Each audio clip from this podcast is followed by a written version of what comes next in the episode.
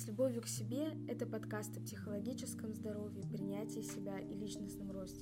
Меня зовут Лиза, я психолог и гештальт-терапевт. Ставьте звездочки, сердечки и погнали! Стыд — это чисто социальное чувство, которое вообще возникло да, для того, чтобы регулировать наше поведение в обществе. Но иногда происходит так, что уже не кто-то другой нас стыдит, а мы начинаем стыдить сами себя, буквально сжирая себя изнутри. И именно об этом мы сегодня с вами поговорим.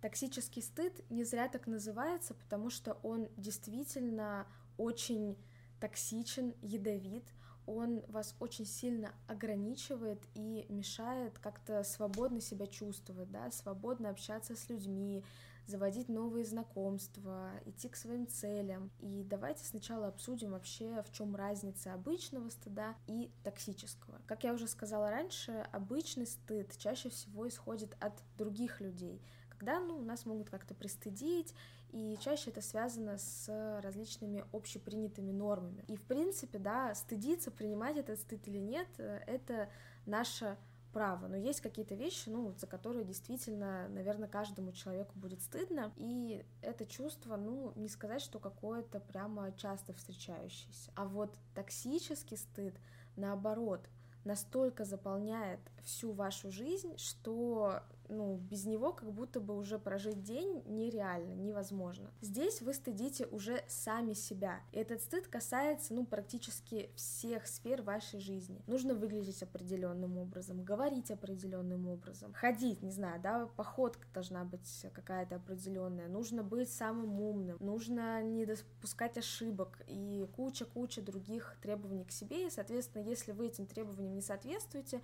вы сталкиваетесь вот с этим чувством токсического стыда. Еще такой очень частый пример — это когда человек идет по улице, на него кто-нибудь, да, посмотрел, может быть, даже улыбнулся, и человек э, думает, что он на меня посмотрел, потому что со мной что-то не так. Я как-то, наверное, не так сейчас выгляжу, наверное, я как-то сейчас не так ходила или что-то не то сказал, да, то есть он начинает проваливаться вот в этот стыд, хотя тот человек, ну, мог вообще случайно на него посмотреть, но мог действительно что-то и подумать, но человек, да, что характерно, сразу же проваливается стыд, где он ужасный, где он самый плохой и так далее. И, конечно, токсичность этого стыда в том, что вы начинаете себя очень сильно ограничивать. Помимо того, что, да, происходит вот это вот самообвинение, самокопание, самокритика, происходит такое ограничительное поведение, что, ну, тогда я просто не пойду вот к этим людям, буду меньше с ними общаться, буду меньше идти на контакт, не спрошу то, что я хотел бы спросить. Да, в общем-то, вы чувствуете себя в этом не очень свободно, потому что если вы этот шаг сделаете,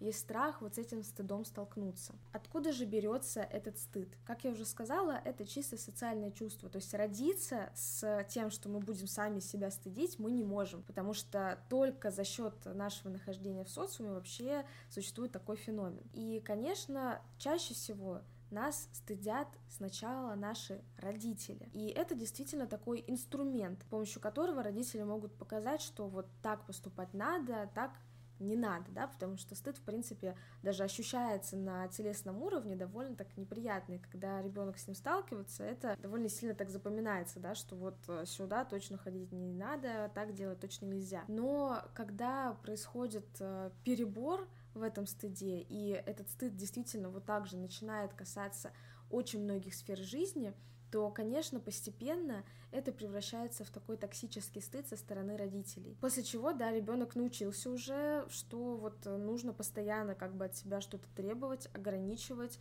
стыдиться, и во взрослом возрасте он уже это делает прекрасно сам с собой, да, родители, какие-то другие люди ему для этого уже не нужны, он просто уже в этот механизм спокойно встроен. Но начиналось это, конечно же, с каких-то других людей, чаще всего это родители. Конечно, здесь и сами родители, ну вот наверняка переполнены этим токсическим стыдом, сами его испытывают, сами себя ограничивают, и так как ребенок очень часто, да, воспринимается как э, мое такое вот продолжение, а, как будто там, не знаю, моя вторая рука или моя вторая нога, вот именно, да, у этих людей, у которых внутри есть этот стыд, то какие-то действия ребенка, которые вот противоречат этим внутренним убеждениям, ограничениям и так далее, они, естественно, вызывают тоже этот стыд.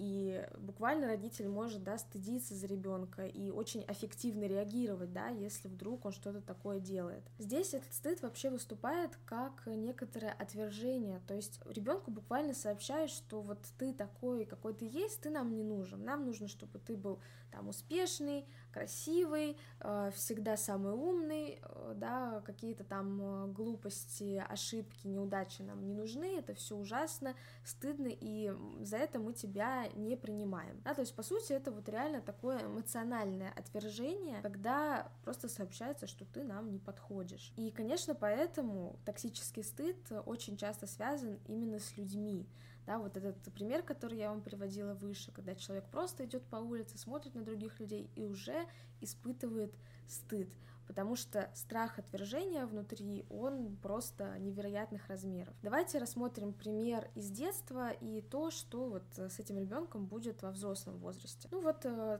такая вот классическая штука, когда с ребенком перестают разговаривать, обижаются на него, злятся, если он не успешен. Ну, не знаю, там проиграл какое-нибудь соревнование, не вышел там на какое-то место э, по Олимпиаде, э, получил в конце концов там тройку, четверку, не дай богу, двойку и так далее. Когда это происходит, да, родители, например, обижаются, перестают разговаривать и, ну, показывают, да, вообще всем видом, что вот этого нам не нужно. То есть вообще вот э, ситуация неудач таким образом связывается с тем, что меня сейчас могут отвергнуть, и меня за это не любят, грубо говоря, и не принимают. Поэтому во взрослом возрасте, конечно, это будет классический страх ошибки, страх э, отвержения, он будет как бы в глубине, но на поверхности, да, будет страх допустить ошибку, сделать что-то не так. И, ну, вроде бы, да, кажется, что, наверное, у всех есть так или иначе этот страх, но этот страх может быть настолько сильным, что человек э, даже и не решается сделать этот первый шаг, начать что-то делать, потому что вот эта неудача настолько пугает, что, ну, зачем мне вообще туда лезть и что-то начинать, если это все может обернуться таким кошмаром. Не забывайте задавать вопросы под этим подкастом, подписаться на него, ставить сердечко сердечки и звездочки, и увидимся в следующих выпусках.